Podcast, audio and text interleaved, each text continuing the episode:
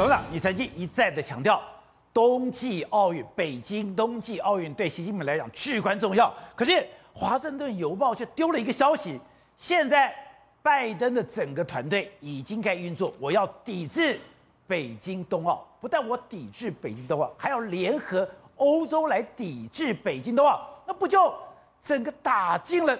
习近平最恨的痛脚吗？对这个部分，他讲的是外交抵制啊。外交抵制意思就是说，运动员还是可以去参加，是啊，这国不以国家的名义参加了。外交抵制，它有一个还是有一个区分的。它的抵制的目，它的标的物是什么？就是新疆的人权问题嘛，又回到了基本面了嘛。那回到了这个价值，才跟人家视讯会议。怎么视讯会议就开始出招了？不，他这个视讯会议的荒谬在哪里呢？昨天的视讯会议到今天来讲，还是在全世界广泛的被讨论中嘛。那广泛的讨论中，两个人都各取所需。你们，你昨天有没有看到那个拜登整个精神非常好？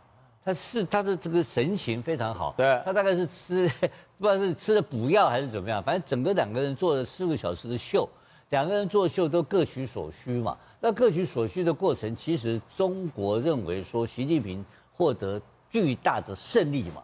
这个胜利是什么意思？你知道吧？他习近平认为说，这是他这他这是叫强国梦，对不对？那怎么样彰显他的强国梦？他昨天在这个谈话过程当中，虽然口气委婉，但是不断的警告被拜登不能跨越红线。对，他有很多措辞的内容是很凶悍的嘛。所以中国开始他把让把这个画面。不断的在全国央视各地播放，什么意思你知道吧？就是我现在中国的领导人可以在这个教训美国总统，哇，这一当宝贝啊，对，他要搞一个世界领袖的气氛出来，然后进入二十大之前的一个。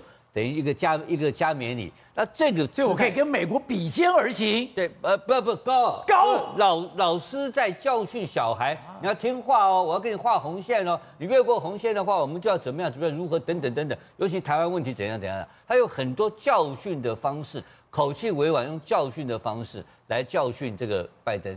然后他的中文的新华社的稿就乱写一通。写的大家全世界都看不懂他写什么，就是反正突然间变成一个横空出世的世界级领袖跑出来了。昨天的秀是这个目的。对，那拜登昨天呢也秀他的东西，但是拜登的两个人共同演了一场假戏。最大假戏是什么东西呢？就是气候变迁。你不要，你记不记得在两个礼拜前，拜登还在白宫里面私下讲，被被媒体写出来说他们承诺的气候变迁是 bullshit。对，那个是呃《华尔街日报》嘛，我记得吗？对不对？他故意丢给《华尔街日报》，他都自己承认说，你中国的承诺是 bullshit，是 bullshit，是不能够相信他的事情。就两个昨天还在一起成表演，就是两手策略。那可是他到底现在悲格到什么程度？因为我现在谣传，我不我没有看出来说，好像他们昨天谈完之后要成立四个工作组嘛。那四个工作组其中之一有没有包括这个所谓的分歧管理的部分？还有关新疆问题，平常心讲，那是没得谈的。一点一点空间都没有。